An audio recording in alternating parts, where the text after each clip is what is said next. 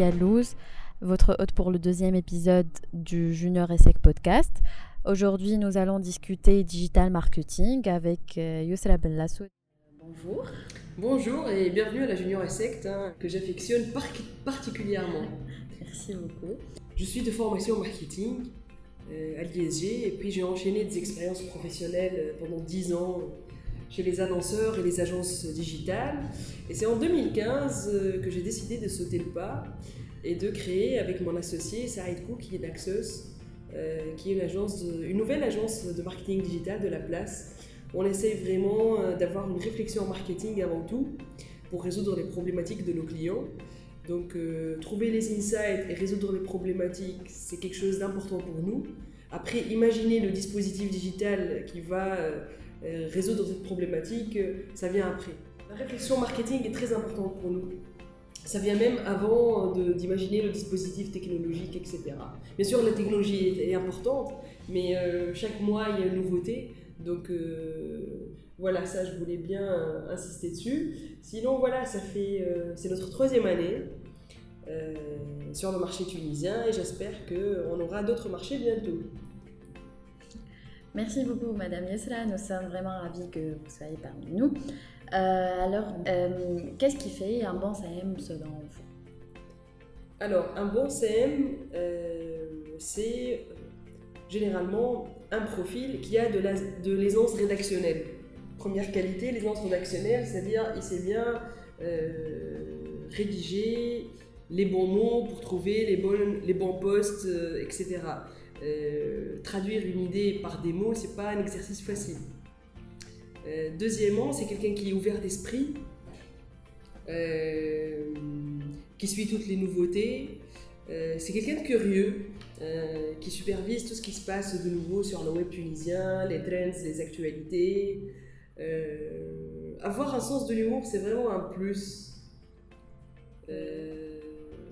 moi, je ne je vais pas dire un plus, je vais dire qu'aujourd'hui, avoir un sens de l'humour, euh, ça permet au CM de progresser plus rapidement euh, que ses autres confrères, on va dire.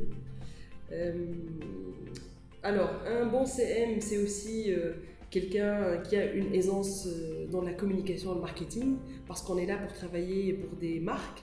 Alors, euh, quand on travaille pour des marques, on doit saisir l'ADN de la marque, les valeurs de la marque, le positionnement, connaître sa cible marketing. Donc, la personne doit avoir une sensibilité communication.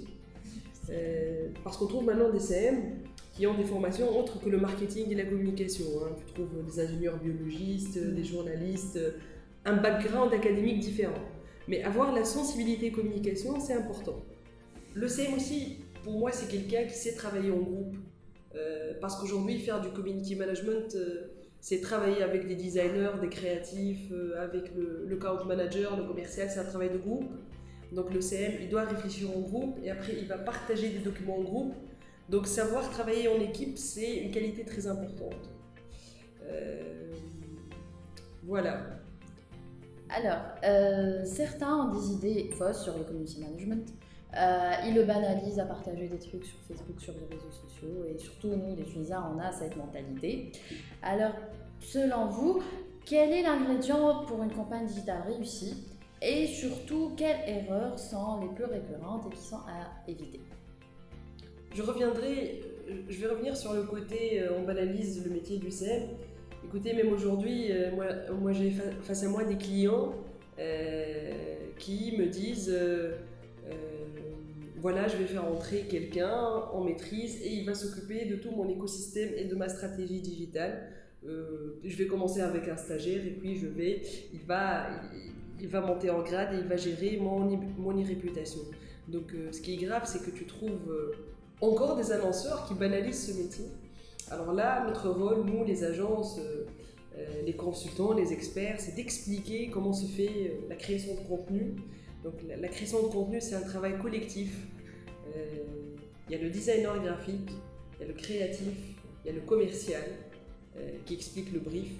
Et tous ensemble, avec le social media manager, et tous ensemble, ils trouvent des idées pour des idées de post ou des créations de contenu. Donc c'est un travail de groupe.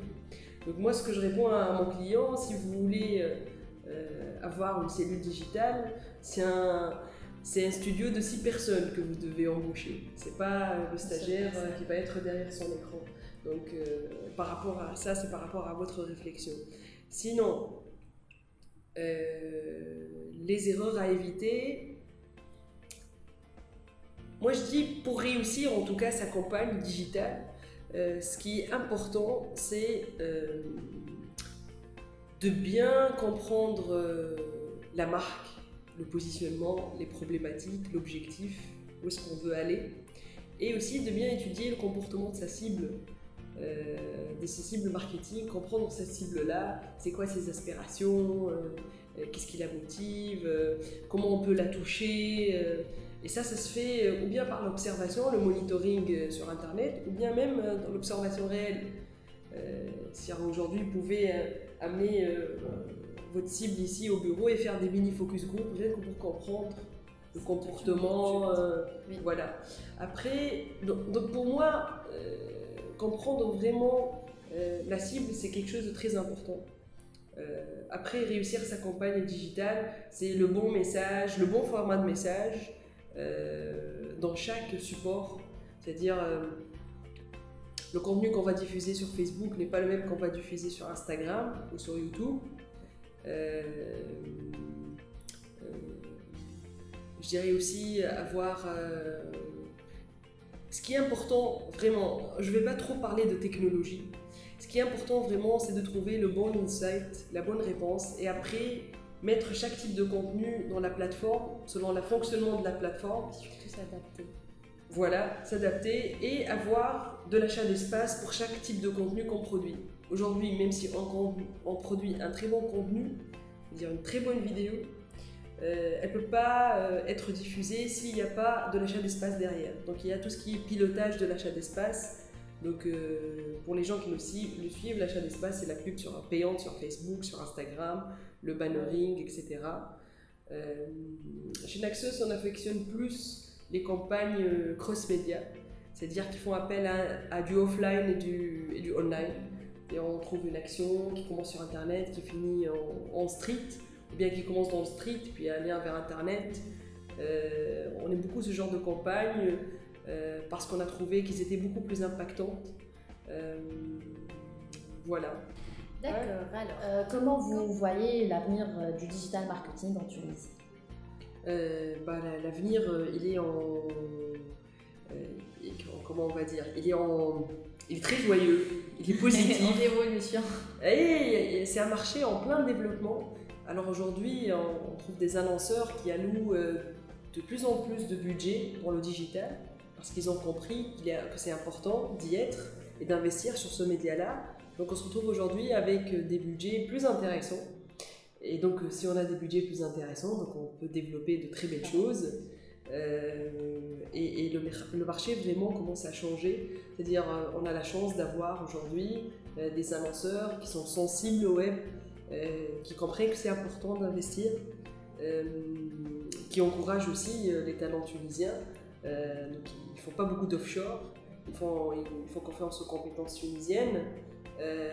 on a aussi plein de, jeunes agences qui proposent des choses assez audacieuses. Donc je dirais que the future is bright. Euh, l'investissement est en, évolution. On pourra faire plein plein de belles choses par rapport aux années qui sont passées.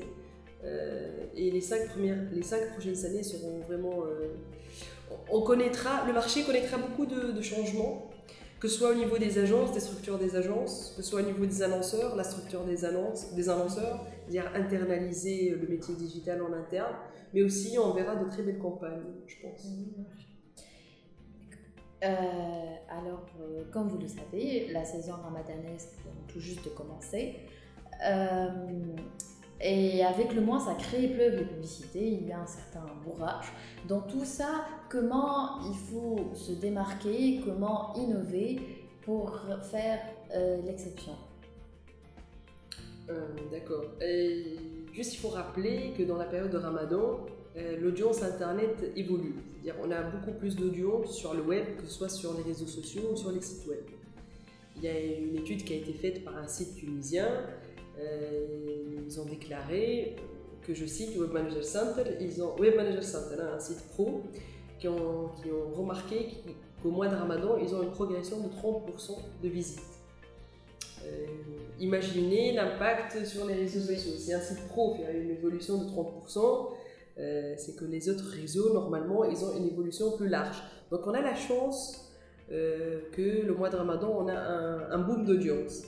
Maintenant, le comportement de la cible, il est aussi important à étudier. C'est-à-dire, on a des pics de connexion le matin, on va dire à partir de midi jusqu'à l'heure de la rupture du jeûne, et à partir de 22h, euh, on a un autre boom euh, d'audience. Donc, comment est-ce que moi, en tant que marque, je vais euh, communiquer avec ma cible sur ces créneaux-là? Alors, ce qu'on peut dire, c'est qu'il y a des recettes qui ont marché durant les années qui sont déroulées. Alors, il y a l'humour qui, qui plaît beaucoup qui cartonne au mois de Ramadan. Donc les Tunisiens sont assoiffés d'humour, surtout au Ramadan. Donc, euh, ils sont aussi assoiffés de contents de vidéos. Euh, on aime beaucoup regarder des vidéos euh, au ramadan. Donc, il y a l'humour, il y a aussi la création de contenu, c'est-à-dire pousser, avoir de user-generated content, pousser la cible à créer du contenu parce que voilà, aujourd'hui, elle aime beaucoup créer du contenu. surtout sur Ramadan, parce qu'il y a pas mal de, de matières euh, pas mal de faits, il y a les feuilletons, les sitcoms, etc., etc. et tout le monde s'exprime autour de ces sujets-là. Oui, oui, il y, a, beaucoup de mouvements. Donc, euh, comment réussir C'est avoir cette bonne dose d'humour euh, qui, va, qui va toucher les internautes au bon timing et avec la bonne formule qui respecte l'ADN de la marque, le valeur de la marque. À réagir. Et les pousser à réagir à exprimer aussi leur créativité. Vous savez, les Tunisiens sont, très drôles et quand ils le veulent, ils sont très créatifs.